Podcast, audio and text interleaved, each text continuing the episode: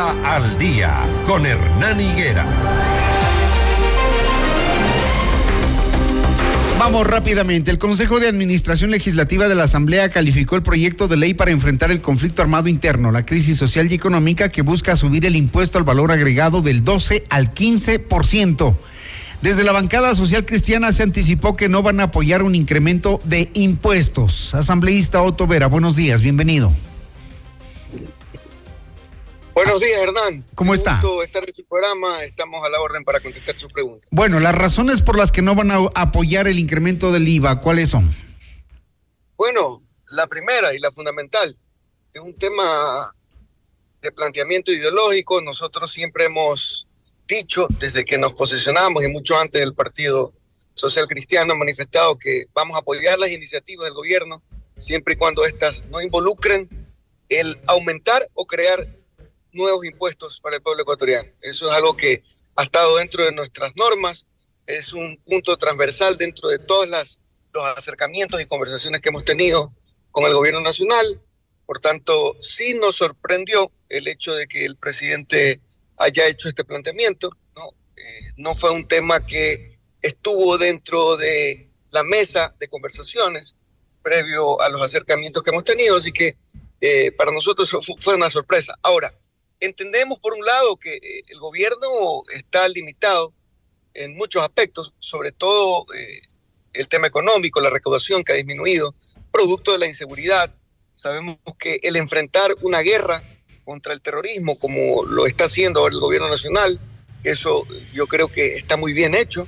Eh, eh, las Fuerzas Armadas están haciendo una intervención importante. Acá, por lo menos en mi provincia, se está viendo un trabajo que se ve reflejado en la captura de muchos delincuentes, de muchos terroristas.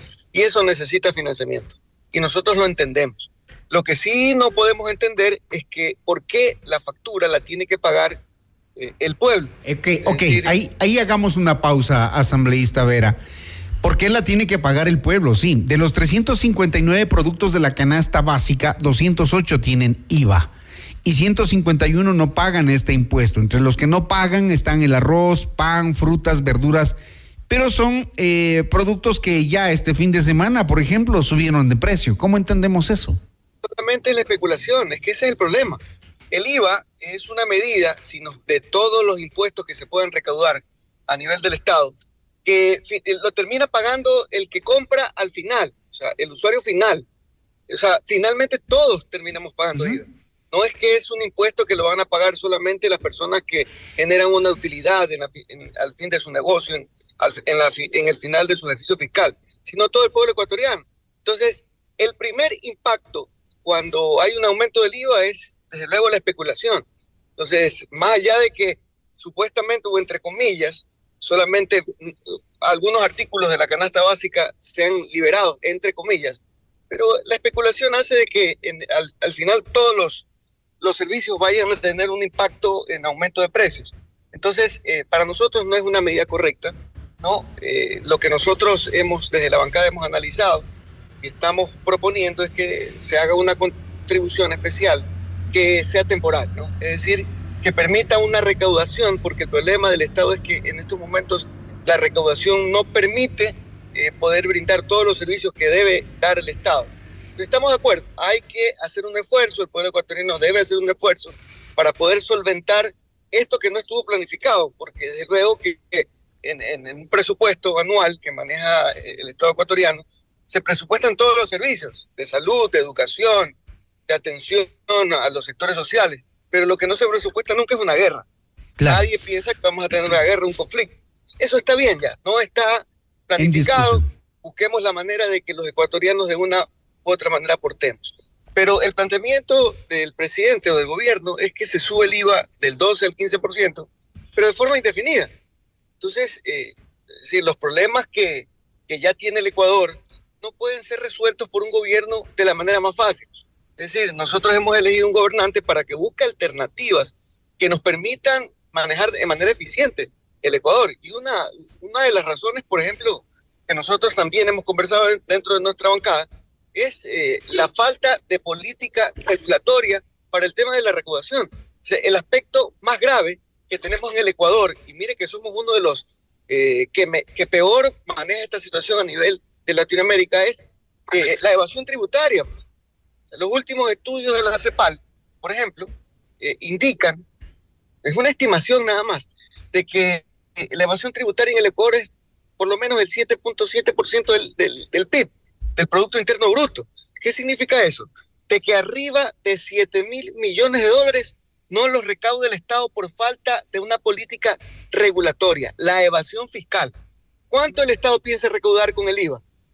El, el Estado proponía recaudar con el IVA 1.300 millones de dólares por año. Y en este año, como no se recauda todo el IVA, sino a partir de marzo, estaba hablando eh, el, el, ministro de Finanzas que se empieza a recaudar cerca de 1.070 uh -huh. millones de dólares. 1.070 millones de dólares cuya factura la paga el pueblo ecuatoriano en general, desde el más rico hasta el más pobre. Cuando la, la evasión fiscal son 7 mil millones de dólares. Entonces yo no estoy diciendo que la evasión fiscal va a llegar a cero con una buena política, pero sí hay que reducirla. Ahora, a asambleísta. De, hay otros países que, que cuya evasión tributaria es mucho menor, pues. Ahora, asambleísta Vera, entonces, entonces lo que usted nos dice es no va a haber los votos para, para financiar esta, esta guerra.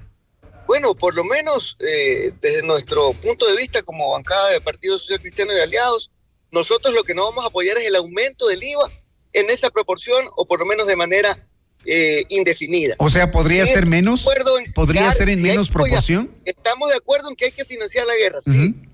Tenemos que apoyar a los ecuatorianos, pero no de la manera que la está planteando el presidente de la República. ¿Cuál sería la alternativa entonces? Como ya le dije, crear una contribución especial no eh, en la que hagamos aportes el sector público, ¿De cuánto? en la que hagan aportes los grandes capitales, pero enfocado en las utilidades. Es decir, mire, una uh -huh. empresa, una empresa XYZ que genera una utilidad y le estamos pidiendo una contribución para financiar la guerra, hasta le va a convenir. Pues. ¿Cuántas ¿Cuántos negocios no están quebrando en estos, en estos momentos producto de que nadie compra y nadie vende? ¿Sí? Los negocios, mire usted lo que pasó ahora que se decretó el estado de excepción. Muchos negocios cerraron. Hay mucha gente que vive del día a día. Es decir, si en ese día no vende, no come. Entonces, ¿qué ocurre? Nosotros estamos de acuerdo que hay que financiar la guerra, hay que protegernos. Es hay posible... que mejorar la seguridad, hay es... que aportar, pero eso tiene que ser temporal, pues. ¿Por qué tiene que pagarse un IVA de manera permanente para financiar eh, los desequilibrios fiscales por, por lamentablemente una mala política de recaudación que hace que la gente evada sus tributos y con eso entonces los más les vamos a tener que pagar eh, eh, la falta de esa política. Es entonces, posible, es posible. No estamos, no estamos de acuerdo. Es posible. En subir el IVA de manera permanente. Estamos de acuerdo en hacer una contribución. ¿Es posible entonces que ustedes replanteen un proyecto o le pidan al presidente retirar el proyecto y plantear otro en el sentido de que empresas de fabricación, mineras, supermercados, bancos, grandes contribuyentes paguen el costo de la guerra? Yo creo que todos tenemos que hacer un aporte. Lo que usted ha mencionado es válido. El pueblo también debe apoyar, no en las proporciones que está planteando el presidente de la República. Lo que vamos a hacer nosotros es un planteamiento, quizá una reforma. Recuerde que este es un proyecto de ley que tiene que ser discutido en la comisión y que tiene que tener los aportes en el Pleno de la Asamblea Nacional. Así que nosotros como bancada vamos a hacer nuestro planteamiento y cuando ya esté consolidado este planteamiento, lo vamos a hacer conocer a la comunidad y al presidente. Porque hay otras, eh, otras eh, áreas en donde el Estado podría recuperar recursos y financiar esta guerra. Hay muchos sueldos ahí que no se justifican en el sector público, hay gastos, eh, digamos, onerosos, por ejemplo, decía el ministro de Finanzas, en uso del avión de Petroecuador para unos pocos, eh, es decir, ahorrar si hay cómo ahorrar, si hay de dónde sacar recursos. La forma es cómo y de forma rápida. Siempre, yo, yo pienso que el presidente también lo sabe, es decir, eh, optimizar o buscar una manera de hacer más eficiente al Estado, con menos burocracia, con disminución de gastos corrientes y luego de ahí hay obtención de recursos. Solamente que estamos claros en que esa política es una política que no, no es a uno, eh, eh, es decir, es a mediano plazo. Porque si usted quiere disminuir la carga corriente dentro del Estado, seguramente tendrá que hacer un plan de reducción, tendrá que comprar renuncias, tendrá que eliminar partidas y todo eso conlleva ciertos procesos uh -huh. que no son de la noche a la mañana. Claro. Por eso entiendo que de una manera u otra el Estado vea la manera más fácil. Ah, no, sabe que el IVA, el IVA es día a día, ¿no? Y por tanto voy a tener una recaudación inmediata. Sí, lo que pasa es que vas a tener una recaudación inmediata con el IVA, aumentando el IVA, pero a mediano plazo, en cambio, vas a hacer decaer eh, la economía, los negocios van a empezar a quebrar, la gente va a empezar a vender menos, la gente va a empezar a comprar menos y al final eh, estamos, eh, vamos a, ver, y eso va a estar claro, que a finales del año 2024, no, incluso vamos a tener una disminución del Producto Interno Bruto, lo cual va a hacer de que finalmente ese aumento del IVA no vaya a representar económicamente para el Ecuador. Muy bien, asambleísta Otovera, muchísimas gracias. Vamos a estar pendientes de las propuestas que hacen entonces desde los partidos y movimientos que se oponen al planteamiento del presidente Novoa de subir el IVA del 12 al 15%. Muy gentil, vamos a estar pendientes. Gracias, Hernán. Gracias. Otto asambleísta por el Partido Social Cristiano. Seis de la mañana, 56 minutos.